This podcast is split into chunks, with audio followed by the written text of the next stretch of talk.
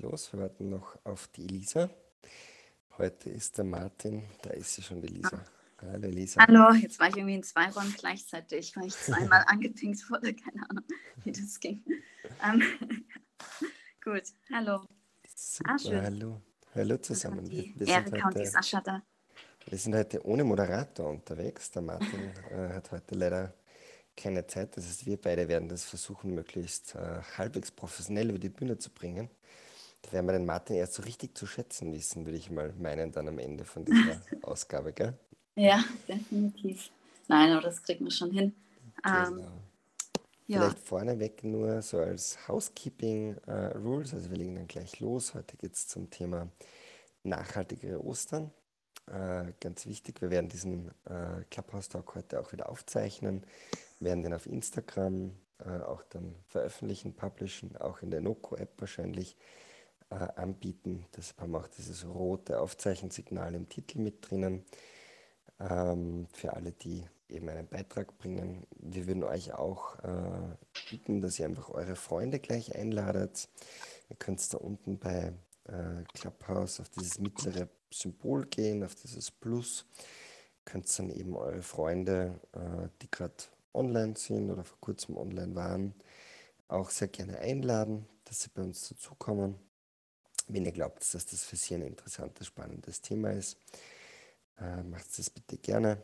Und ja, ähm, würde sagen, dann legen wir mal los. Äh, Elisa, was, was hast du heute für ein, was haben wir heute für ein Thema ausgesucht? Ja, wir haben nachhaltig Ostern feiern. Da können wir über ganz viele verschiedene Themen sprechen, von Lebensmittelverschwendung hin zu nachhaltigen Eiern und Schokolade und wie man sonst so Ostern feiert. Ähm, jetzt vor kurzem wurden ja auch wieder in sehr vielen Eiern, zum Beispiel, also Färbemitteln von Eiern, Schadstoffe entdeckt. In über der Hälfte der Färbemittel, die man so im Supermarkt kaufen kann, sind Azofarbstoffe, die ja sogar krebserregend sein können. Ähm, also ja, könnten wir über Alternativen reden, wie man eben nachhaltige Eier färben kann. Da gibt es viele verschiedene Rezepte. Und auch ähm, was die Ernährung angeht, kann man eben gerade an den Feiertagen ähm, sehr viel machen und nachhaltiger gestalten. Genau, gleich vielleicht vorneweg äh, an äh, unsere Teilnehmer. Freut uns natürlich, dass ihr auch wieder heute mit dabei seid und ähm, wir hier wieder Stamm, Stammgäste und Stammhörer mit dabei haben. Äh, gleich vorweg natürlich würde uns einmal interessieren, äh, was euch hier zum Thema Ostern interessiert, ob ihr da Themen habt, ähm, wo ihr vielleicht äh, mehr erfahren wollt oder mehr wissen wollt dazu. In dem Fall bitte ganz einfach äh, die Hand heben, äh, hier auf Clubhouse mit dem dritten Symbol vom rechts, von rechts, dann können wir euch auf die Bühne holen, dann könnt ihr auch Fragen stellen ähm, und könnt ihr auch Themenvorschläge oder, oder Themen aufbringen, zu denen ihr gerne mehr, mehr hören würdet. Aber dann würde ich vorschlagen, ähm, legen wir gleich einmal los mit dem ersten Thema, Elisa.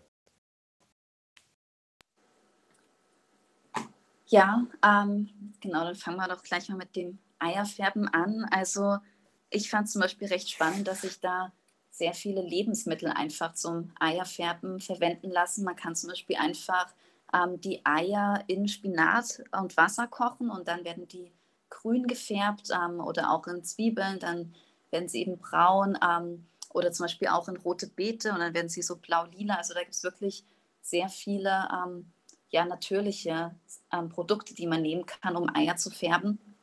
Ähm, zum Beispiel auch Kurkuma, um sie dann gelb zu färben. Und natürlich ist es aber auch sehr wichtig, drauf zu schauen, woher die Eier kommen, denn vor allem die bunt gefärbten Eier, die man im Supermarkt kaufen kann, die müssen nicht ähm, gekennzeichnet werden. Also die EU schreibt vor, dass Eier prinzipiell eine Herkunftskennzeichnung ähm, haben müssen auf der Eischale. Und bei äh, den gefärbten Eiern ist es jedoch nicht vorgeschrieben und deswegen kommt die vor allem häufig aus Käfighaltung, ähm, was ja sehr schlecht, vor allem auch für, aus Tierwohlsicht ist. Und daher am besten immer drauf schauen, dass man Bio-Eier kauft ähm, und dann die Eier am besten selber daheim ähm, natürlich einfärben. Wie machst du das, Markus? Ist das bei euch auch ein Thema? Ja, äh, auf jeden Fall. Das ist für die, für die Kinder natürlich ein Highlight, dass, dass das Eierfärben. Äh, ich muss sagen, wir äh, färben noch nicht mit, mit äh, natürlichen Farben. Also ich äh, habe jetzt auch gelesen, dass man da mit, mit schwarzem Kaffee oder eben, wie du auch schon gesagt hast, mit Zwiebel oder vielen anderen natürlichen Farben eigentlich extrem äh, cool die Eier färben kann. Haben wir bisher noch nicht ausprobiert. Aber wer weiß, vielleicht äh, klappt das ja heuer mal dann mit den Kids, dass wir das mit natürlichen Farben machen. Und insbesondere der Artikel, den du erwähnt hast, äh, dass irgendwelche Giftstoffe gefunden worden sind, äh, ja, ist dann natürlich ein gewisser Motivationsanstoß, dann das einmal auszuprobieren, wenn man das weiß. Aber das Thema Eier äh, spielt bei uns natürlich auch, die Qualität der Eier, eine ganz wichtige Rolle. Also grundsätzlich ähm, wird ja unterschieden zwischen verschiedenen Arten von Eiern. Ich glaube, das, das Schlimmste, was es heute noch gibt da draußen, sind halt wirklich die Käfigeier, wo ein Huhn auf weniger als einem A4, also äh, weniger als der Fläche, die ein, ein A4 DIN A4-Blatt hat, ähm, aufwächst und äh, quasi zum Eierlegen gehalten wird, was äh, zwar in Österreich verboten ist, aber und auch eigentlich in weiten Teilen der EU verboten ist, aber zum Beispiel in der Ukraine oder in vielen anderen Ländern noch absoluter Standard ist. Und wie die Lisa auch schon gesagt hat, ganz wichtig, äh, diese Eier werden dann natürlich nicht nur für die Ostereier zu uns importiert, sondern die werden eben auch dann vielfach in den verarbeiteten Produkten, äh, in den Süßspeisen, wo Eipulver drin ist oder ähnliches verwendet. Und ja, das ist natürlich für mich ein absolutes No-Go. Die nächste, nächst bessere Stufe sind dann sozusagen besser unter Anführungszeichen in dem Zusammenhang sind dann äh, Eier aus äh, Gruppenhaltung im, im, Käfig. Das heißt, das sind dann größere Käfige, wo halt dann äh, auf ähnlich geringem Platz äh, viele Hühner zusammengepfercht leben. Ähm, ist natürlich auch aus meiner Sicht absolut ähm, unmöglich dann der nächste Schritt ist dann eigentlich die Bodenhaltung. Das heißt, da können sich die Hühner im Stall frei äh, bewegen, können frei unterwegs sein, äh, sehen aber de facto ihr Leben lang kein, kein Sonnenlicht, haben massiven Stress, weil sie halt dort auf engstem Raum miteinander leben, auch nicht wirklich auskönnen. Ähm, und äh, ja, dann, die nächste Stufe sind dann die Freilandeier. Die Freilandeier kommen von Hühnern, die im Stall, also rein vom Stall her, schaut das für die Freilandeier die Mindestanforderungen eigentlich ähnlich aus wie für die Hühner bei Bodenhaltung. Nur kommt dann halt der Auslauf noch dazu. Das heißt, die Hühner dürfen dann raus und da gibt es einen gewissen Mindestauslauf, ähm, der halt pro 100 quasi vorgeschrieben ist. Ähm, ja, und das, was viele Konsumenten sich denken, okay, passt, super, Freilandei, ähm, das, das, da tue ich jetzt was Gutes, äh, was man halt vielfach dann nicht bedenkt, ist, wie diese Hühner gefüttert werden. Ähm, und das macht dann einen ganz einen wesentlichen Unterschied aus hin zu den äh, Bio-Eiern, weil eben die Eier von den äh, Freilandeiern nicht zwingendermaßen, also oder, oder teilweise eben mit Soja aus äh, Südamerika gefüttert werden, wo Urwaldgebiete abgeholzt wurden für Gebiete, auf denen dann Soja angepflanzt wird, teilweise wird da, teilweise wird da Palmöl, nicht zertifiziertes, verfüttert. Ähm, und damit äh, hat man zwar jetzt ein, ein, gutes Gewissen, was die Haltung der Hühner angeht, weil da ist dann der Unterschied zur Biohaltung in der Tat gar nicht so ein großer. Da gibt es, glaube ich, ein bisschen mehr Fläche, was die Biohühner dann noch zur Verfügung haben draußen, was den Auflauf, äh, Auslauf angeht.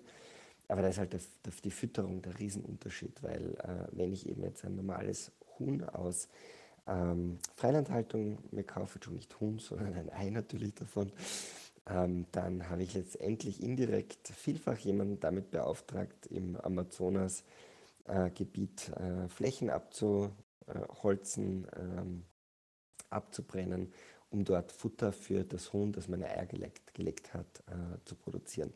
In Österreich schaut es da ein bisschen besser aus, weil ähm, Gott sei Dank sind die meisten Eier, die so im Supermarkt erhältlich sind. Aber wie gesagt, da reden wir auch wieder nur von den tatsächlichen Volleiern, also den Eiern, die man so kaufen kann und nicht von den verarbeiteten Eiern. Aber viele davon, viele von diesen Eiern kommen äh, von Hühnern, die mit Donausoja gefüttert worden sind. Das heißt, das ist dann Futter aus äh, Österreich, aus den umliegenden Ländern ähm, was natürlich deutlich schon mal besser ist als jetzt irgendwie Soja aus Südamerika.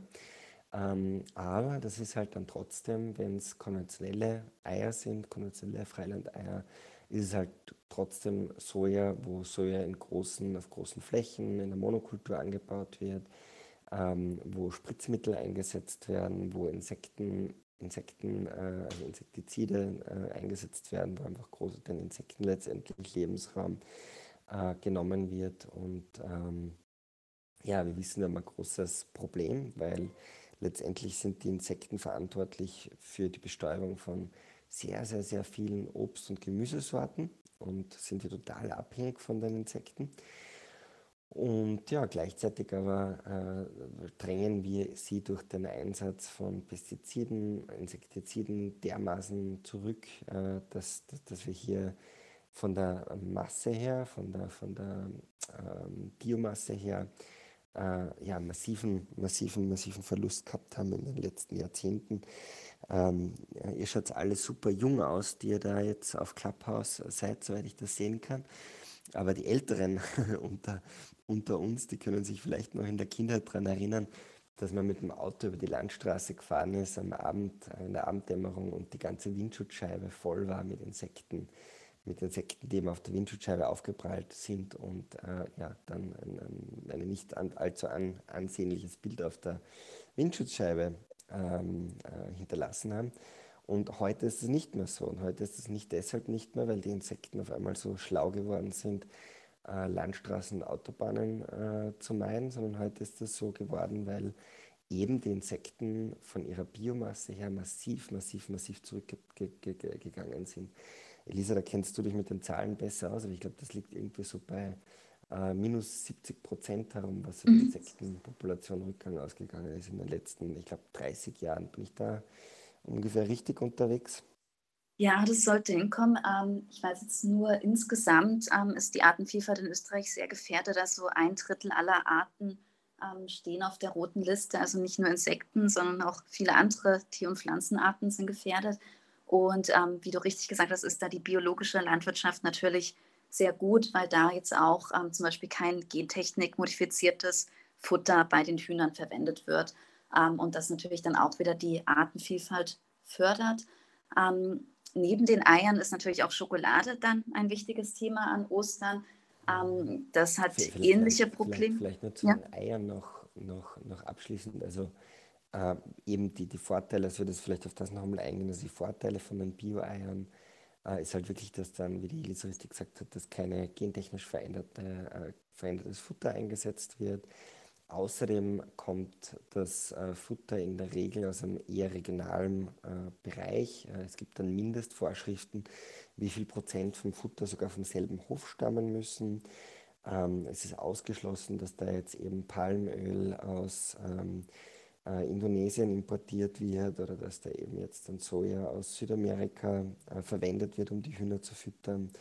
Äh, und eben aus Biodiversitätssicht äh, hat man halt auch den großen Hebel, dass das Futter, das für diese Tiere angebaut wird, halt eben auch nicht mit äh, synthetischen chemischen Spritzmitteln behandelt werden darf. Mhm. Und deshalb leben eben auf einem, auf einem Acker mit äh, biologisch bewirtschafteten äh, Acker, egal ob das jetzt ein Maisfeld ist oder was auch immer, äh, gibt es in der Regel höhere, also bessere Überlebenschancen für Insekten und auch für viele andere Tiere. Und damit kann man eben durch die Wahl von, indem man eben dann Freiland, also nicht nur Freilandeier nimmt, sondern eben auch dann wirklich zu den Bio-Eiern greift, äh, kann man eben insgesamt äh, sicher äh, ja, die, die beste Wahl treffen. Aber äh, Bio-Eier kaufen ist trotzdem immer nur der zweite Schritt, weil wie wir schon öfters besprochen haben, gilt natürlich auch bei den Eiern äh, Reduce äh, als erster Schritt.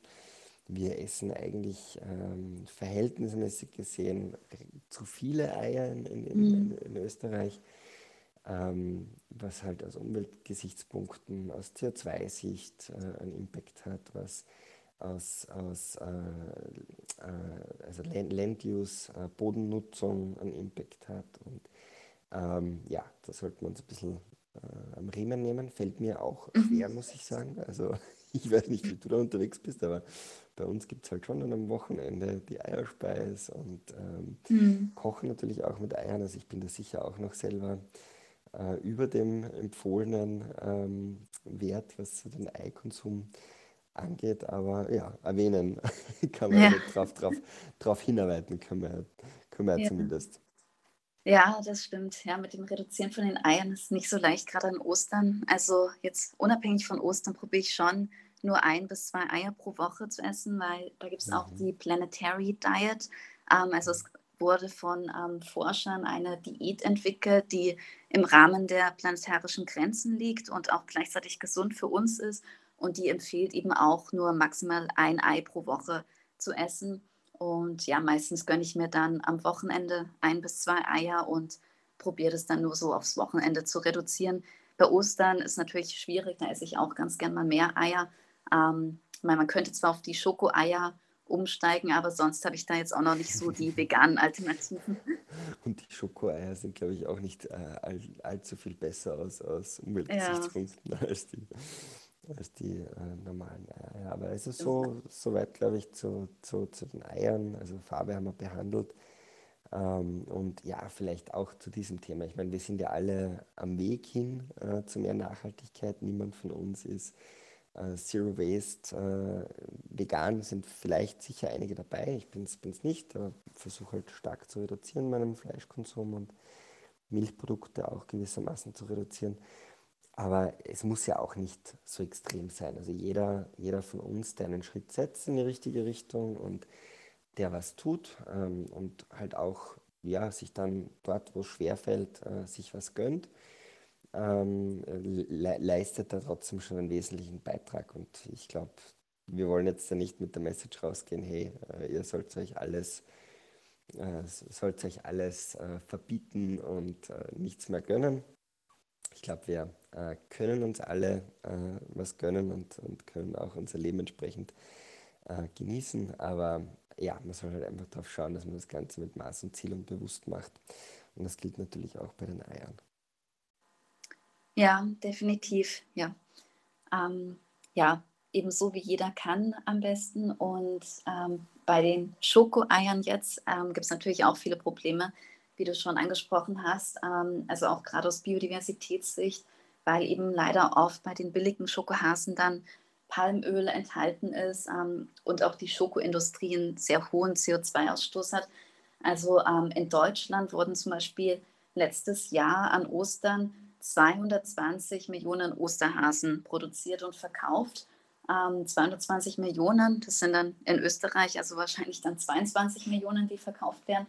Ähm, und in äh, England zum Beispiel ist es auch so, dass die gesamte Schokoladenindustrie für über zwei Millionen Tonnen an Treibhausgasen pro Jahr verantwortlich ist und man auch für eine Schokoladentafel 1000 Liter Wasser braucht. Also auch die Schokoladenindustrie hat einfach einen sehr hohen Impact. Ähm, und vor allem auch aus Biodiversitätssicht ist eben der Einsatz von Palmöl bei den billigen Osterhasen sehr problematisch und es kommt auch häufig zu Kinderarbeit. Ähm, deswegen ist es auch sehr wichtig, bei den Ostereiern aus Schokolade zu schauen, woher die genau kommen. Da gibt es zum Beispiel jetzt schon Fairtrade-Schokolade, die äh, also auch biologisch produziert wurde, die dann kein Palmöl oder nur biologisch zertifiziertes ähm, Palmöl enthält. Ähm, da gibt es auch in Österreich einige nachhaltige Schokoladenproduzenten. Und man kann natürlich auch zur veganer Schokolade wechseln, also die dann höheren Kakaoanteil ähm, enthält, was dann eben auch nochmal aus CO2-Sicht etwas besser ist. Wobei man natürlich auch sagen muss, das Problem bei der äh, Schokolade ist, dass ähm, für den Anbau von der Schokolade halt vielfach auch letztendlich ähm, ja, Urwälder äh, abgeholzt werden. Also die werden also in so ganz speziellen Lagen in, in Afrika auch angebaut, wo es relativ feucht ist, aber ähm, so auf Berghängen und da gibt es natürlich auch nur beschränkt Flächen. Und ein Problem bei der Schokolade ist eben, dass auch wieder hier die Menge des Konsums und, und die Anzahl die, die Tonnen an Schokolade, die jedes Jahr produziert werden müssen, dazu führen, dass ähm, eben immer mehr und mehr von diesen Flächen abgeholzt werden. Und deshalb, das ist auch ein Teil äh, des Problems, was eben den CO2-Fußabdruck von der Schokolade angeht. Anderes Teil ist natürlich die Milch, die drinnen steckt. Ähm, ich habe für mich da, was Schokolade angeht, und ich weiß nicht, ob es schon äh, Osterhasenschokolade, also Oster, Schokolade-Osterhasen aus dunkler Milch gibt. Aber ich habe für mich einen ganz coolen Trick gefunden, um mich selbst zu überlisten. Also im Moment bin ich gerade am Fasten. Da gibt es für mich äh, 40 Tage keinen, keine Schokolade und auch keinen Kaffee und kein, kein Fleisch und keine Süßigkeiten. Äh, freue mich jetzt schon wieder total, dass Ostern kommt und ich dann endlich wieder mich so richtig, so richtig reinschlemmern kann.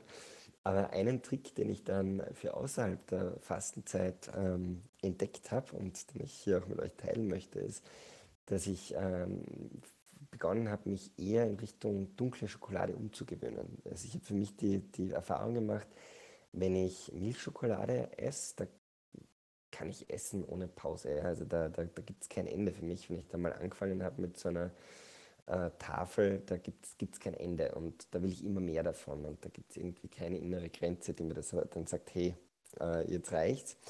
Ähm, umgekehrt bei äh, dunkler Schokolade, und da kann man sich ja langsam hintasten. Da kann man mal dann mit der 50% anfangen, 60% und dann 70, äh, 80, 90 und schauen, äh, wie es einem dann noch schmeckt. Aber äh, ich bin dann in der Regel so bei der 80, 90 Prozent äh, dunklen Schokolade, also mit 80, 90 Prozent Kakaoanteil. Und was ich da merke, ist, dass äh, die Schokolade meinen, meinen Heißhunger auf Süßes auch stillt und zwar relativ schnell stillt. Also wenn ich so dunkle Schokolade isst, die ist halt so fett dann auch, dass man irgendwie nach äh, ein, zwei äh, Rippen auch gar nicht mehr so wirklich das Bedürfnis hat, sich jetzt den Rest der Schokoladetafel auch hineinzuziehen. Und ähm, das finde ich ganz, ganz äh, einen guten Trick quasi, um sich hier auch ein bisschen in Zaum zu halten, mhm. den ich sehr empfehlen kann. Ja, das stimmt. Das ist mir auch aufgefallen. Also bei mir liegt es aber eher daran, weil es eben so ein bisschen bitter schmeckt, dass ich dann meistens nur Lust auf ein, zwei Stück dunkle Schokolade habe. Ähm, und dann reicht es mir auch. und man genießt es dann, glaube ich, auch ein bisschen mehr. Also ich mhm. ähm, genieße es jetzt meistens einfach so ein Stück Schokolade zu einem Glas Wein oder so mal ähm, zu essen, aber ähm, esse eigentlich sonst recht wenig Schokolade, muss ich sagen. Ähm, mittlerweile ist mir sogar diese ähm, Vollmilchschokolade im Supermarkt auch oft viel zu süß. Also da ist ja auch sehr viel Zucker drin und wenn man das dann mal nicht mehr so gewohnt ist, dann ähm, kommt einem das total das süß vor. Zumindest geht es mir so gerade. Ähm, ja, aber wir werden, glaube ich, auch einen der nächsten Clubhouse-Talks nochmal zum Thema Schokolade machen und da noch mehr ins Detail gehen bei der Schokoladenproduktion, ähm, weil Schokolade eben auch einen relativ hohen CO2-Impact hat. Also deswegen eben auch wichtig, das zu genießen und so ein bisschen als Luxusgut zu sehen, ähnlich wie beim Fleisch auch. Ähm, das ist natürlich auch an Ostern großes Thema. Also am Karfreitag essen ja die meisten auch Fisch ähm, und an Ostern selber dann oft Lamm ähm, oder ja, Schinken und sowas. Und der Fleischkonsum hat natürlich sehr, sehr hohe CO2-Emissionen. Ähm, und gerade Lamm ist eigentlich ähnlich schlecht wie Rindfleisch. Ähm, Schweinefleisch kommt dann danach von den CO2-Emissionen und dann Hühnerfleisch und dann Fisch. Also auch hier vielleicht überlegen, wenn es jetzt ähm, Fleisch sein soll an Ostern, welches Fleisch das ist ähm, aus CO2-Sicht. Also da vielleicht dann auf Hühnerfleisch oder Fisch umsteigen und vor allem auch aus Tierwohl- und Biodiversitätssicht hier auf regionale ähm, und biologische Alternativen umsteigen. Also beim Fisch ähm, empfiehlt zum Beispiel der WWF ähm, den regionalen Biokarpfen. Das ist so ein bisschen, ja, eigentlich der nachhaltigste Fisch für Karfreitag, den man noch essen kann, weil er eben in Österreich gezüchtet ist ähm, und auch eben biologisch ist und auch einen recht niedrigen CO2-Impact hat.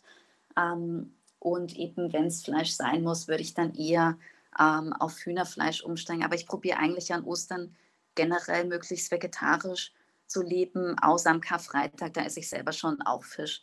Wie machst du das, Markus? Also bei mir nach 40 Tagen Fastenzeit, da ist der Heißhunger auf Fleisch natürlich dann dementsprechend groß.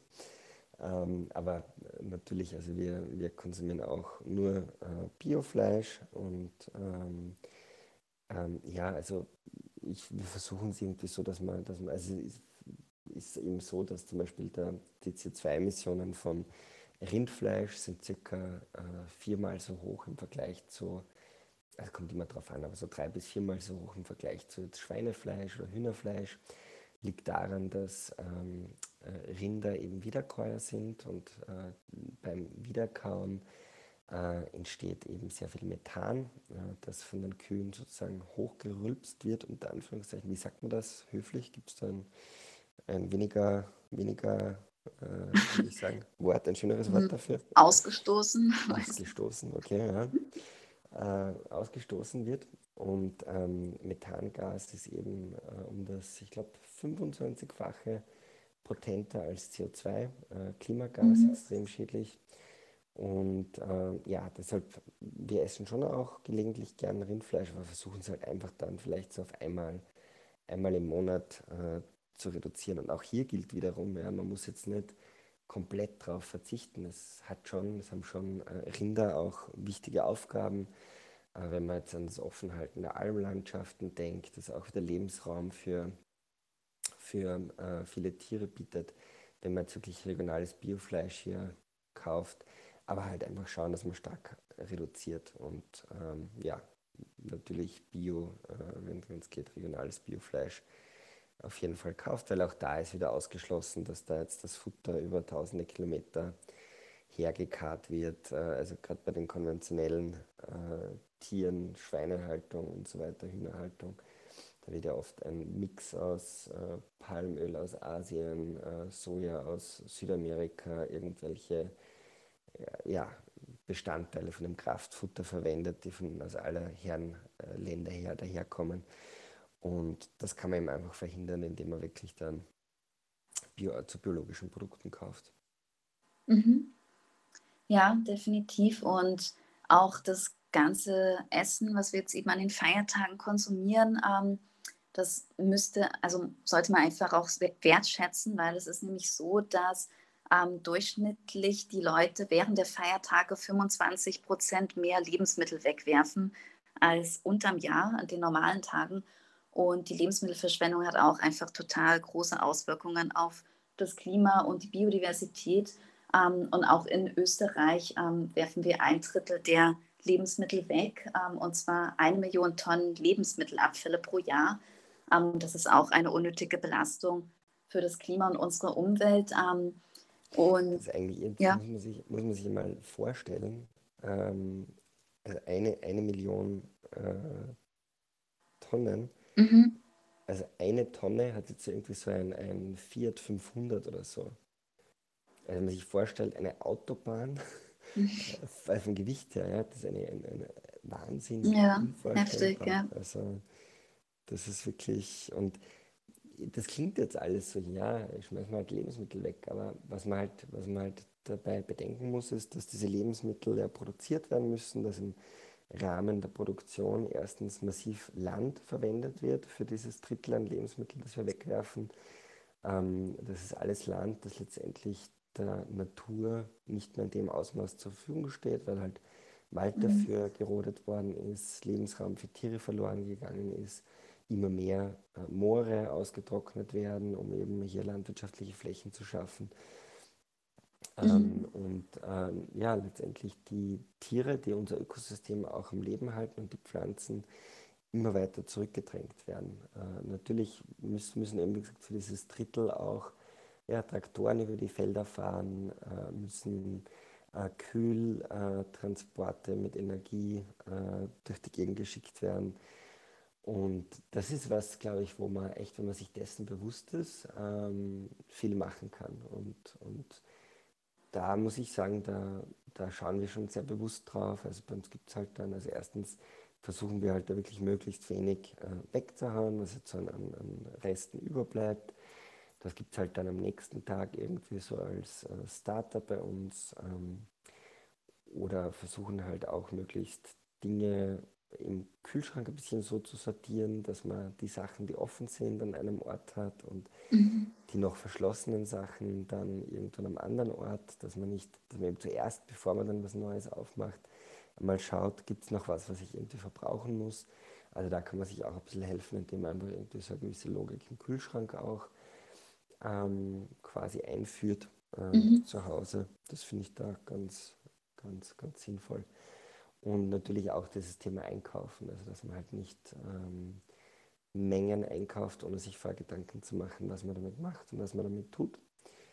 Ähm, ja, da kann man viel tun, aber ich glaube, der erste Schritt, der ist da wirklich dieses Bewusstsein, dass jeder von uns, äh, ich habe die Zahlen jetzt gerade nicht mehr im Kopf, aber es waren irgendwie 100, äh, also im, im dreistelligen Kilobereich pro Jahr, was wir da eben pro Person allein an, an Food Waste äh, erzeugen. Ich muss schon mhm. sagen, nicht nur beim Konsumenten, sondern entlang der gesamten Wertschöpfungskette. Ähm, da kann man als Konsument auch was tun im Retail, indem man zum Beispiel eben auch äh, Produkte ganz bewusst kauft, die bereits kurz vorm äh, Mindestablaufdatum sind. Die sind ja auch oft mit so minus 50 Prozent, minus 25 Prozent Stickern gekennzeichnet. Und da kann man sich dann eben nicht nur ein bisschen Geld sparen, sondern kann eben auch letztendlich was Gutes tun, weil das sind halt Lebensmittel, die werden sonst weggeworfen. Und deshalb sollte man sich da eigentlich dann nicht schämen dafür, wenn man äh, zu diesen reduzierten Produkten kauft, sondern eigentlich stolz darauf sein, dass man da äh, ja, Lebensmittel gerettet hat. Mhm. Ja, das mache ich auch ganz gern. Also die ähm, kurz vom Ablaufdatum die Produkte im Supermarkt kaufen oder auch den Kühlschranktipp, den du gerade angesprochen hast. Ich mache das dann so, dass ich, wenn ich jetzt einkaufen war, dass ich dann die ähm, Produkte im Kühlschrank, die ich schon länger stehen habe, hinten, dass ich die vorhole und die Produkte, die ich neu eingekauft habe, ganz hinten einsortiere, sodass ich immer zuerst die offenen Produkte sehe, die ich aufbrauchen muss. Ähm, und ich finde, das hilft schon auch. Oder sich vielleicht auch eine Liste zu schreiben mit Ablaufdatum und die in den Kühlschrank hängen, dass man dann auch gleich auf einen Klick sieht, ähm, welche Produkte man zuerst aufbrauchen muss. Da gibt es verschiedene Möglichkeiten. Was ich auch ganz gern mache, ist zum Beispiel einfach, ähm, wenn ich jetzt zu viel gekocht habe, das einzufrieren ähm, also meistens koche ich dann auch einfach ganz gerne gleich drei, vier Portionen auf einmal, um Zeit zu sparen und friere das dann einfach ein, was sehr praktisch ist. Ähm, Gerade auch Brot lässt sich sehr gut einfrieren, weil ähm, wir mit am meisten bei den Lebensmittelabfällen Brot ähm, verschwenden, weil das eben so schnell hart wird. Und das finde ich dann eine ganz gute Möglichkeit, wenn man so einen großen Brotleib kauft, da einfach die Hälfte gleich ähm, nach dem Einkauf direkt einzufrieren.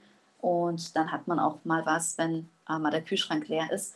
Und ähm, ja, dein Vergleich mit den Autos fand ich jetzt auch sehr gut. Also man muss, man muss sich mal vorstellen, es wären dann eine Million äh, aneinandergereihte Autos und die Hälfte davon, also ungefähr 500.000 Tonnen, fällt auch wirklich direkt bei uns in den Haushalten an und wäre gut vermeidbar. Ähm, also jeder österreichische Haushalt verschwendet 133 Kilogramm Lebensmittelabfälle pro Jahr und das sind auch 800 Euro, die man sozusagen einfach in den Mist wirft. Und ja, ähm, und auch was die CO2-Emissionen angeht, ist es natürlich mhm. ähm, sehr unnötig, weil 8 bis 10 Prozent der globalen Treibhausgasemissionen entstehen durch die Lebensmittelverschwendung. Also das ist auch eine enorm große Zahl. Ähm, ja, und Hast du noch weitere Tipps, was man da noch so machen kann? Also ich glaube, ähm, meine Oma hat das auch früher immer gemacht, ähm, so Dinge länger haltbar machen. Aber ich muss sagen, dass ich vieles eigentlich dann nie wirklich gelernt habe. Ähm, mhm. so konservieren und solche Sachen. Ja, äh, puh. also natürlich, was, was, was wir halt, äh, also eher von, den, von, von meiner äh, Mama her und von, von der großmütterlich, also äh, meiner Oma, was da natürlich extrem viel noch gemacht wird, ist natürlich dann äh, Obst einkochen, Marmelade draus machen, mhm. Säfte draus machen. Ähm, wir selber machen das eher sporadisch. Ich glaube, letztes Jahr haben wir also mal Bärlauch sammeln gegangen und haben das, haben das dann in Öl, ähm, also klein geschnitten, in Öl eingelegt. Mhm. Da kommt ja jetzt eh auch wieder langsam die Zeit. Das ist vor allem mit den Kindern eine ganz coole Beschäftigung wenn man sich selber seine eigenen Lebensmittel äh, ja, im Wald holen kann, suchen kann und dann auch Bärlauchpesto draus machen kann, äh, mhm. äh, dass man dann natürlich auch über einen sehr langen Zeitraum äh, genießen kann.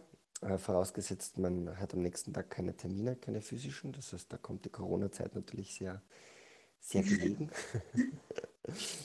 ähm, aber das, ist, das sind sicher so Themen, wo man einerseits äh, auch den Kindern ganz gut einen Bezug dazu geben kann, was bedeutet es denn jetzt, Lebensmittel herzustellen, dass das mit Aufwand verbunden ist, der da reingeht, ähm, mhm. mit, mit, Zeit, mit Ressourcen.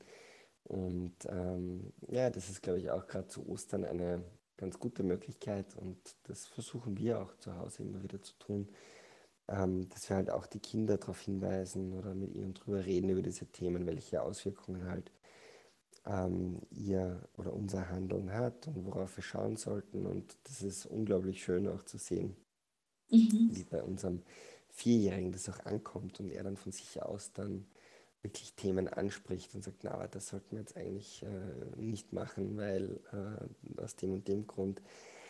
Ähm, also es ist schon cool, wie, wie die Kinder das dann auch mit, mit leben und mit äh, ja, da reinwachsen, aufnehmen. Und ähm, äh, mhm. gibt ein ganz cooles Beispiel von einem äh, von unseren Mitgründern bei Inoko. Ich äh, weiß jetzt nicht, ob er will, dass wir das öffentlich sagen, aber der hat halt erzählt, sein Sohn war ähm, bei äh, den Großeltern und äh, die haben halt mit den Kindern dann Ausflüge gemacht mit dem Auto.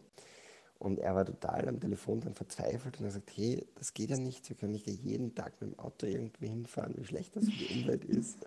Oder auch, er redet jetzt immer mehr mit äh, Leuten, die dann sagen, ja, meine Kinder haben jetzt beschlossen, vegan zu werden, Hilfe. also das ist, das ist schon äh, spannend, wie die Kinder da auch sich Gedanken machen, wenn, wenn man sich beschäftigt äh, und wenn man sie einfach hinweist auf diese Themen.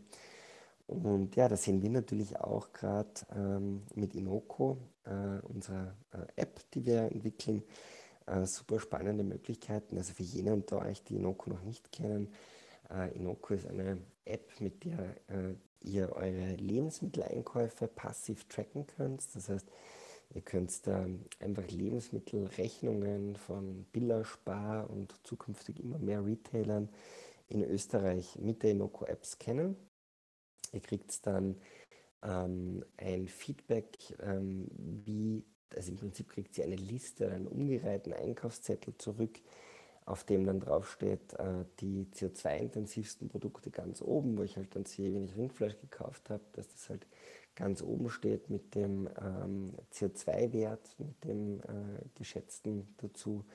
Äh, ich sehe dann aber auch bei den einzelnen Produkten, die ich gekauft habe, die ähm, Biodiversitäts- und Tierwohl-Benefits, aber auch die Nachteile. Das heißt, ich werde dann, wenn ich die App runterlade zum ersten Mal, habe ich die Möglichkeit, meine Prioritäten zu definieren und kann halt zum Beispiel sagen, naja, eigentlich mag ich schauen, dass ich den Regenwald schütze oder eigentlich möchte ich schauen, äh, dass das, das, das, also ist mir Tierwohl ein Anliegen. Und dann lerne ich halt wirklich durch die regelmäßige Nutzung der App, äh, wo ich halt meine Einkaufsbelege scanne, ob mein Einkaufsverhalten wirklich damit übereinstimmt mit diesen Werten. Und es kriege halt ein Feedback und sehe halt, dass wenn ich jetzt einen konventionellen Schinken kaufe, keinenfalls halt mit Tierwohlwerten äh, vereinbar ist weil Schweine auf Vollspaltböden aufwachsen oder ähm, weil sie halt auf sehr engem Raum gehalten werden und so weiter. Und, und äh, sehe das eigentlich als, als super spannende Möglichkeit, dann auch wirklich mit den Kindern hier ähm, ja, auf, auf dieses, über dieses Thema zu reden, mehr zu lernen, was Neues zu lernen. Auch dann, man kann sich dann in, in so Challenges äh, auch setzen, wo man dann eben sagen kann, ja, ich würde meinen meine CO2-Emissionen jetzt mal versuchen auf 10% unter den österreichischen Durchschnitt zu bringen oder, oder 20 oder wie auch immer. Ähm, und ähm, kann einfach dieses Thema sehr ja, spielerisch, aber auch interessant angehen. Und äh, exklusiv für äh, unsere Community hier dürfen wir euch auch einen Sign-up-Code äh, mit auf den Weg geben. Also Inoko ist jetzt im äh, Apple und Android äh, Google Play Store in Österreich verfügbar. Und man braucht im Moment noch, also wir lassen im Moment nur einen kleinen ausgewählten Kreis an Usern mit rein, weil wir einfach das Produkt noch in Entwicklung haben und äh, hier noch sehr viel zu tun ist. Aber wenn es euch interessiert, ladet doch gerne die App runter. Ihr braucht dann einen Code und der äh, Code lautet Clubhouse21. Mit diesem Sign-up-Code kommt sie dann in die App hinein und könnt dann im Moment jetzt bei Billa und Spar äh, schon eure Belege äh, scannen und kriegt dann eben Feedback im Hinblick auf CO2, Biodiversitätsimpact. Aber ihr erfahrt auch ähm, sehr vieles mehr über dieses Thema. Also wir bieten dann da drinnen auch Content, verschiedene Artikel äh, zu relevanten Themen. Und ja, es kommen da über die nächsten Wochen noch super spannende Features hinzu, über die wir noch nicht allzu viel verraten dürfen. Ähm, aber würden uns natürlich sehr freuen, wenn ihr euch da als Test-User registriert und uns auch Feedback gibt, entweder in der App oder einfach äh, per E-Mail ähm, an äh, hello.inoko.com. Äh, ja, würde uns sehr freuen, wenn ihr uns da Feedback gibt und uns helft, das Produkt weiterzuentwickeln, weil das ist natürlich unser Ziel, dass wir hier Technologie äh, den Menschen in die Hand geben, das ihnen ermöglicht, mit sehr wenig Aufwand äh, wirklich Schritt für Schritt nachhaltiger durchs Leben zu gehen und immer nachhaltiger zu werden, ohne dass wir jemandem was aufzwingen, weil es muss jeder und kann und soll jeder selbst entscheiden, was ihr jeweils wichtig ist, worauf sie Wert legt, worauf nicht. Und äh, das ist letztendlich unsere Mission mit Inoko, dass wir im nachhaltigeren Konsum äh, mit seinen eigenen Werten konkurrenten Konsum möglichst einfach ermöglichen. Ja, und das Spannende finde ich ja auch an der App, dass ähm, wenn sich die Konsumenten dann nachhaltiger ähm, ernähren, weniger und nachhaltiger konsumieren, dass sich das dann auch wieder auf die Wirtschaft, also die Unternehmen auswirkt und sie dann auch ihre Produktionsmuster umstellen müssen und ähm, dann eben auch mehr nachhaltige Produkte zur Verfügung stellen, wenn die Unternehmen merken, dass die Nachfrage seitens der Konsumenten da ist und so kommt es dann zu einem gesellschaftlichen Wandel. Also das finde ich sehr spannend. Ähm, vielleicht an dieser Stelle auch die Einladung an alle, ähm, bei uns mitzudiskutieren. Also auch wenn ihr zum Beispiel Kinder habt, mit denen ihr Ostern feiert oder ähm, allgemein Tipps ähm, teilen wollt, wie ihr nachhaltiger Ostern feiert, sehr gerne äh, einfach Hand heben und auf die Bühne kommen.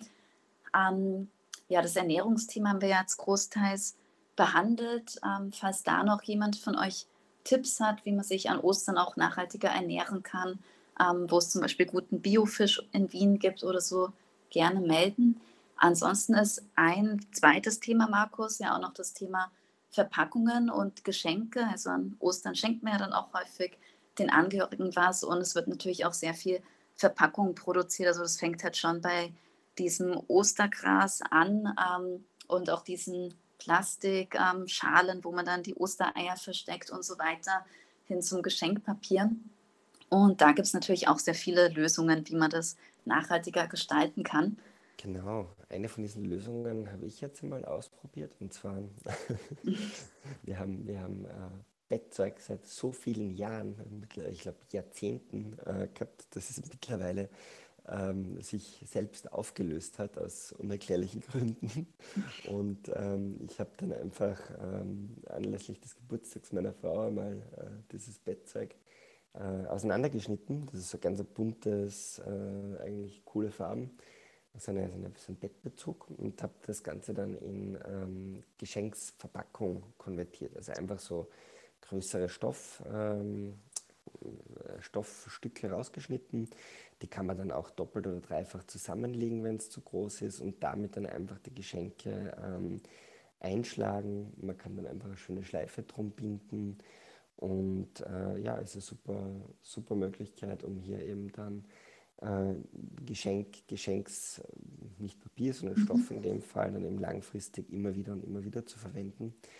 Mhm. Ähm, und ja, da kann man schon einmal, äh, wenn das alle von uns machen würden, könnte man da sehr, sehr, sehr vielen Bäumen äh, ein längeres Leben bescheren. Und ist ja wirklich unnötig, dass ich da für ein mhm. paar Sekunden oder Minuten, wo das Geschenk jetzt da äh, rumsteht oder man quasi die Überraschung nicht äh, ja, verderben möchte, dass man da jedes Mal äh, so viel Papier verschwendet, das ja auch bedruckt wird und mit allerlei Chemikalien behandelt wird. Also das ist da sicher eine coole Möglichkeit. Ja, total. Na, das finde ich super. Das ist eine sehr gute Idee mit der Bettwäsche. Das habe ich noch nicht gemacht, aber ähm, auch so alten T-Shirts zum Beispiel, da habe ich mal Geschenkpapier sozusagen gemacht, beziehungsweise auch einfach dann ähm, so eine Tragetasche zum Einkaufen draus gemacht. Ähm, und ich habe mir aber das jetzt nur die zweitbeste Variante. Ich habe mir dann wirklich so Stofftücher gekauft, auch die man dann als Geschenkpapier verwenden kann, weil das ist zum Beispiel auch in Japan schon länger Tradition. Da gibt es dann auch ganz spezielle Wickeltechniken, wie das dann auch mhm. richtig schön ausschaut. Und die Tücher sind dann sehr schön bedruckt. Und mhm. ähm, da habe ich mir mal zwei, drei gekauft. Ähm, die ich jetzt immer wieder verwende bei Geschenken. Und ich finde, das funktioniert eigentlich sehr gut. Ähm, die Leute geben das dann auch sehr gerne einfach wieder zurück. Ähm, es ist am Anfang vielleicht ein bisschen ungewohnt, dann ähm, die Leute zu bitten, dass sie das Tuch zurückgeben. ähm, es ist bei Bettwäsche dann wahrscheinlich eher egal, ob sie es zurückgeben oder nicht. Aber, ja. ähm, aber man kann zum Beispiel auch so, so Geschirrtücher dann gleich mit verschenken. Ähm, das geht ja auch. Also es gibt auch ein paar Unternehmen, die dann zum Beispiel auch ähm, Waschlappen oder so als Verpackung gleich mitliefern oder schützt dann die Glasflaschen bei der Kosmetik. Finde ich eigentlich auch eine ganz gute Idee. Ähm, Und sonst, ähm, jetzt auch bei dem Gras äh, für Ostern, da kann man eigentlich auch natürliche Alternativen nehmen, zum Beispiel mhm. einfach Heu oder so. Ähm, ich weiß nicht, wie du das normalerweise machst, Markus, wie du die ähm, Osternester für die Kinder gestaltest. Also wir haben da, wir haben da einfach so, so Pappschalen, die wir jedes Jahr wieder verwenden und ja, versuchen dann auch möglichst viel halt einfach draußen äh, zu, zu, zu verstecken, einfach in der Natur, mhm. wenn es geht, äh, beim Garten oder wo immer wir gerade sind. Ähm, und ja, da fällt dann eigentlich gar nicht allzu viel Verpackung per se an. Ja, super. Ja, ich habe ähm, da auch eine ganz gute Lösung. Ich weiß nicht, ob das was typisch Ostdeutsches ist, aber meine Mutter hat mir damals so ähm, Eier aus Karton geschenkt. Das sind so ganz schöne bemalte, ähm, wie so Ostereier, die man aber aufmachen kann, also wie so eine ovale Box, ähm, eben mit Ostermotiven bemalt aus Papier, also so festeren Karton. Und da kann man dann nämlich die Süßigkeiten auch drin verstecken und es dann jedes Jahr wieder verwenden und es schaut auch wirklich schön aus. Also die verwende ich wirklich gern. Mhm. Ähm, ja, also da gibt es auch viele Alternativen schon. Ich glaube, wenn wir schon beim Schenken sind, äh, es darf ein Thema nicht fehlen, nämlich ähm, dass es einen deutlich größeren Impact hat als das Geschenkspapier, nämlich das Geschenk äh, selber. Mhm. Ähm, also wo, wo wir, insbesondere was jetzt die Kinder angeht, aber auch was, was, was uns angeht, versuchen halt, wenn es geht, auch in Richtung äh, gebrauchte oder refurbished, also wiederaufbereitete Produkte zu gehen. Also ich habe zum Beispiel äh, meiner Frau zu Weihnachten ein refurbished äh, Handy gekauft. Das heißt, man kauft da ein Handy, das schon einmal vielleicht ein paar Monate benutzt worden ist, wo dann der Bildschirm äh, ausgetauscht wird, wo die Batterie, falls sie nicht mehr leistungsfähig ist, ausgetauscht wird. Und ähm, ja, man kriegt ein Top-Handy äh, und trägt aber dazu bei, dass eben ein Produkt, das sonst einfach weggeworfen werden würde oder recycelt werden würde, was äh, immer noch die, ja, also immer noch besser, deutlich besser als Recycling natürlich ist, wenn man die Lebensdauer von so einem Produkt verlängert. Äh, und auch mhm. bei den Kindern ist bei uns ganz stark, dass wir immer zuerst einmal schauen, okay, können wir vielleicht irgendwie ein Fahrrad, einen Roller äh, gebraucht bekommen oder, oder ähnliche Geschenke, bevor wir jetzt wieder äh, komplett was Neues kaufen. Also wir sind da natürlich dann auch nicht heilig und natürlich gibt es dann auch immer wieder mal Geschenke, wo wir was Neues kaufen, aber gerade bei so, ja, bei so größeren Themen ist das, ist das eigentlich äh, funktioniert super, super Erfahrungen gemacht, super Qualität auch, das da draußen gibt. Man kann das ja dann auch vorher testen. Die Leute schauen dann auch auf ihre äh, Produkte, wenn sie eben vorhaben, das wieder zu verkaufen.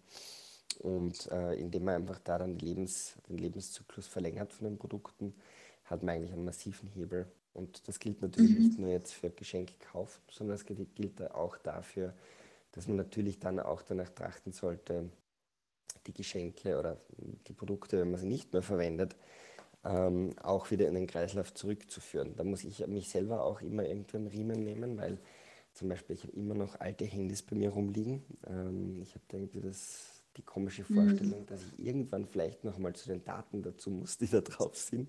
Und hab, bin mir dann nicht so sicher, ob ich die rückgesichert habe, beziehungsweise habe ich es teilweise sicher nicht rückgesichert. Ähm, und habe aber auch nicht die Zeit, dass ich mich darum kümmere. Ja. Aber mhm. ist eigentlich ein Wahnsinn, ja, dass man da dann Rohstoffe, wertvolle Rohstoffe in der Lade über Jahre, Jahrzehnte rumliegen lässt. Ja. Ähm, und da ja, muss ich mich noch ein bisschen mehr am Riemen nehmen. Da warte ich noch drauf, dass endlich einmal ein Startup auf den Markt kommt, das äh, alte Geräte annimmt, die Daten dann automatisch cloud-based ähm, ein Backup macht davon und das Produkt recycelt. Also so einem Startup würde ich sofort auf der Stelle meine alten Handys und alten Laptops äh, rüberschicken, äh, ohne mit der Wimper zu zucken.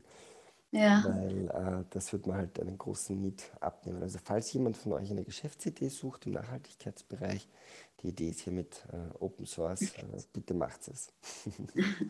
ja, es gab ja, glaube ich, auch mal die Ö3-Wundertüte oder so, die dann so die alten Handys gesammelt haben. Ich weiß gar nicht, ob es das hm. noch gibt. Ja, ah. ich glaube, ich glaub, das gibt es mhm. noch, aber da musst du halt dann vorher selber äh, die Daten rücksichern. Mhm. Und, und, und, das ist ja das bei mir, also bei mir einfach dieser Zeitaufwand, das, der, ja. der steht bei mir da im Weg. Ja, ich glaube, das Problem haben wirklich viele, weil im Durchschnitt mhm. sind, glaube ich, pro Person ähm, 2,5 Handys in irgendwelchen Schubladen. Also, mhm. Ich glaube, das sind sehr viele. Ich habe leider selber auch äh, noch ein altes Handy in irgendeiner Schublade, aber ich habe mir jetzt mal am Wochenende die Zeit genommen und sehr viele Sachen auch mal wieder auf Willhaben gestellt, so alte mhm. Taschenrechner zum Beispiel ähm, oder auch Schmuck oder sowas. Ähm, und ja, also mit den Geschenken, ich finde es ja auch immer sehr schön, vor allem dann Erlebnisse zu verschenken. Also ähm, einfach auch Gutscheine, aber vielleicht auch so selbstgemachte Gutscheine, ähm, dass man dann, ja, ähm, keine Ahnung, also bei Kindern, ähm, wo ich früher noch ganz klein war, habe ich meinen Eltern dann auch selber so Gutscheine gemacht, dass ich das Auto putze oder sowas. Ähm, da haben sie sich immer gefreut. aber ja, ähm, und mittlerweile schenke ich halt auch immer noch eigentlich Erlebnisse, dass man halt, ähm, weiß nicht, selber eine Wanderung plant und dann zum Beispiel ähm, das Essen und die Hütte äh, zahlt für den Partner oder so. Ähm, und ich finde, das sind mhm. eigentlich immer noch so die, die schönsten Geschenke, wo man dann gemeinsam mhm. was erlebt. Ähm, oder auch ähm, theoretisch an Organisationen spenden. Also letztes Jahr an Weihnachten habe ich zum Beispiel auch beim Caritas Online-Shop zum einen nachhaltige Produkte gekauft und dann was dazu gespendet. So eine Patenschaft und auch viele Umwelt-NGOs bieten so mhm. Patenschaften an, auch speziell für Kinder zum Beispiel, die dann auch regelmäßig so Infos bekommen und Kuscheltier und ähm, das kommt auch bei den Kindern eigentlich sehr gut an. Mhm.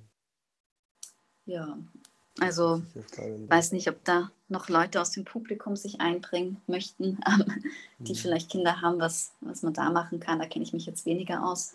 Aber ich glaube, da gibt es viele Alternativen zum klassischen Spielzeug. Ähm, jemand hat mir auch mal erzählt, das finde ich jetzt schon ein bisschen fies, aber er versteckt ähm, immer die Spielsachen von den Kindern mit der Zeit. Und dann, dann, vergessen sie drauf und dann kriegen sie ein halbes Jahr später das Geschenk.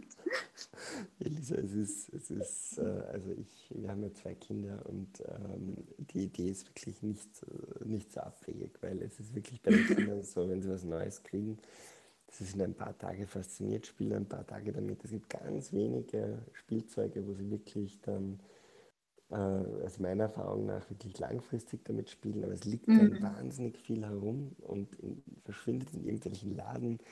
Ähm, und ähm, ja, ich bin überzeugt, dass wir wahrscheinlich auch die Hälfte von unserem Spielzeug den Kindern noch einmal schenken könnten und sie würden es gar nicht merken und würden sich total freuen. Und äh, ja, anstatt da jedes Mal wieder irgendwas Neues dazu rein zu, rein, reinzubringen. Da wird es auch gesehen und das fällt vielleicht auch unter das Thema Erlebnisse äh, ganz spannend. Ich weiß leider nicht, äh, meine Frau hat mir das erzählt, gibt es ein Startup, ich glaube in Wien sind die aktiv, die liefern oder die vermieten einmal, also für, für einen Monat, so eine Art Klettergerüst für Indoor. Also das heißt, ah. das ist wie so ein, die kommen dann her, die stellen das Ding auf, desinfizieren es, reinigen es danach. Ähm, und da können die Kinder dann einen Monat drauf ähm, das, das nutzen, drauf rumklettern, ihren Spaß haben. Und dann wird es halt wieder abgeholt. Das kostet, glaube ich, 40 mhm. Euro im Monat. Und das ist natürlich auch super cool, weil mhm. ähm, das ist dann ein Monat super spannend, super interessant. Die Kinder wissen auch, okay, das ist jetzt nur ein Monat da und nicht für immer. Und mhm. können das nutzen und dann ist es aber auch wieder weg. Und dann kann man vielleicht ein Jahr später äh, noch einmal sowas verschenken, mhm. wenn es dann noch Spaß, Spaß macht. Weil gerade beim Spielzeug ähm, sehe ich aus eigener Erfahrung, also es gibt ein paar so Dinge wie die äh, Prio-Holzeisenbahn, die ein Dauerbrenner ist, oder äh, wir haben so ein, ich glaube, Pickler-Dreieck heißt das. Das ist im Prinzip so ein Holz, so wie so, ein, wie so eine Holzleiter, wo die Kinder draufklettern können und dann auf der anderen Seite bei so einem Holzbrett runterrutschen können. Mhm. Das sind so, so Dauerbrenner, die eigentlich immer gerne bespielt werden, aber 90 Prozent von den Sachen ja, da haben sie irgendwie ein paar Tage damit gespielt und dann verschwindet es irgendwo und ist halt mhm. eine wahnsinnige Ressourcenverschwendung. Und ähm, da gibt es sicher viel äh, Potenzial und ist sicher cool, wenn man, wenn man da tauscht oder die Sachen verschenkt oder auch weiterverkauft. Aber hier sehe ich natürlich auch wirklich äh, Chancen für Startups, wenn sich das vom Businessmodell her gut machen lässt. Dass man so eine Art Spielzeug-Abo äh, mhm. einführt, wo halt dann je nach Alter der Kinder ähm, dann jeweils relevante Spielzeuge verschickt werden, dann im Retour, Retourenkarton wieder zurückgeschickt werden und dann kommt was Neues. Ähm, also ich glaube, mhm. da könnte man auch wahnsinnig viele Ressourcen ähm, einsparen. Ich glaube, bei Büchern gibt es das mittlerweile, da habe ich irgendwie gesehen, dass sogar ein österreichisches Startup am Start, die dann irgendwie so, wenn ich das richtig in Erinnerung habe, Bücher, so kind, spezielle Kinderbücher auch dann ah, mhm. regelmäßig äh, verschicken. Weiß ja, super. Nicht mehr. Aber das wäre natürlich ähm, das, ja, was, was so Kinder, Kinderspielzeug angeht, eine super, super Geschichte. Da wäre ich mhm. einer der ersten, ersten ja. Haben, ja, haben, wir noch irgendwas, haben wir noch irgendwas Wesentliches vergessen, was den Oster? Ich meine, es gibt natürlich tausende Themen äh, und wir haben da jetzt nur kurz ein bisschen reingeschnitten, aber wie gesagt, wenn es aus dem Publikum noch äh, Fragen gibt oder Themen gibt oder Ideen gibt, Vorschläge gibt, freuen wir uns immer. Ähm, Elisa, gibt es von deiner Seite noch was zum Thema Ostern?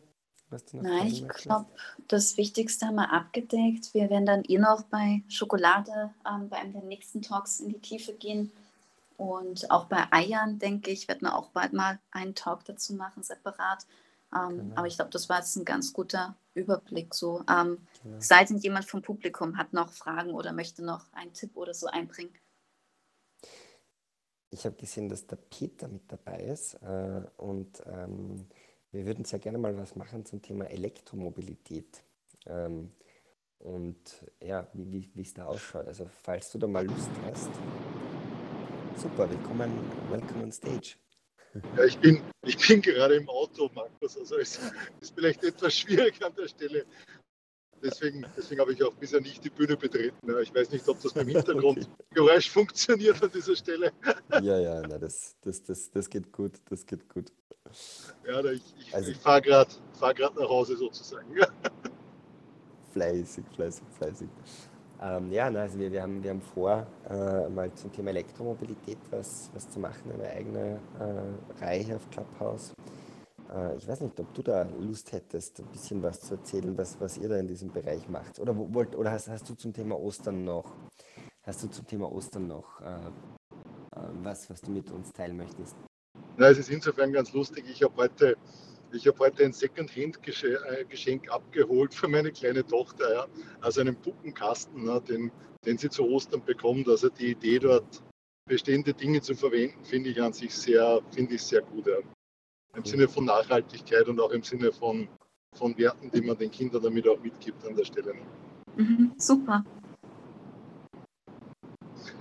Aber zum Thema Elektromobilität, ja, können wir gerne mal sprechen, Markus. Also ich würde dich dann einfach mal über LinkedIn kontaktieren und dann sprechen mal, was wir da machen könnten dazu. Super, cool. Haben wir schon, haben wir schon ein weiteres Thema. Ich hätte auch letzte Woche noch eine Idee gehabt mit der VG ja. Wessler. Ja.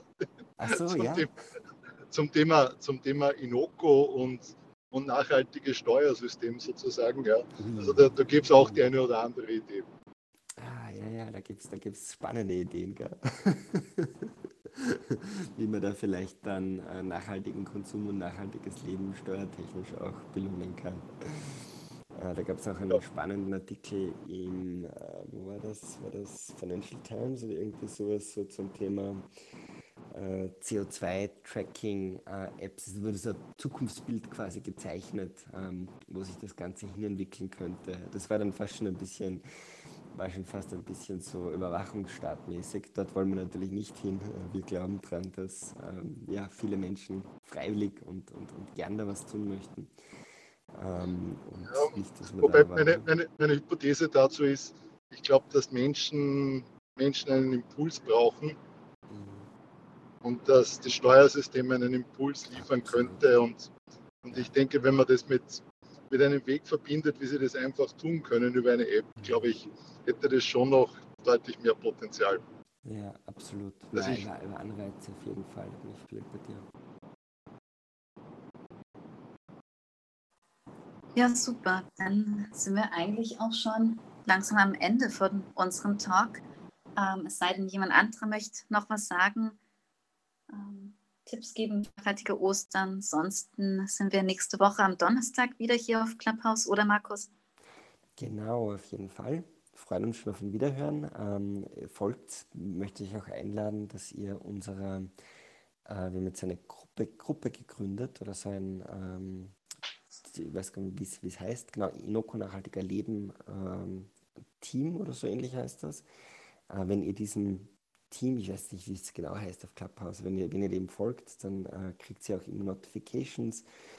Ähm, möchte euch natürlich auch einladen, uns beiden jetzt zu folgen. Ähm, dann werdet ihr auch jeweils informiert, wenn wir einen neuen Talk äh, einstellen. Und ja, vielen lieben Dank für eure Teilnahme heute.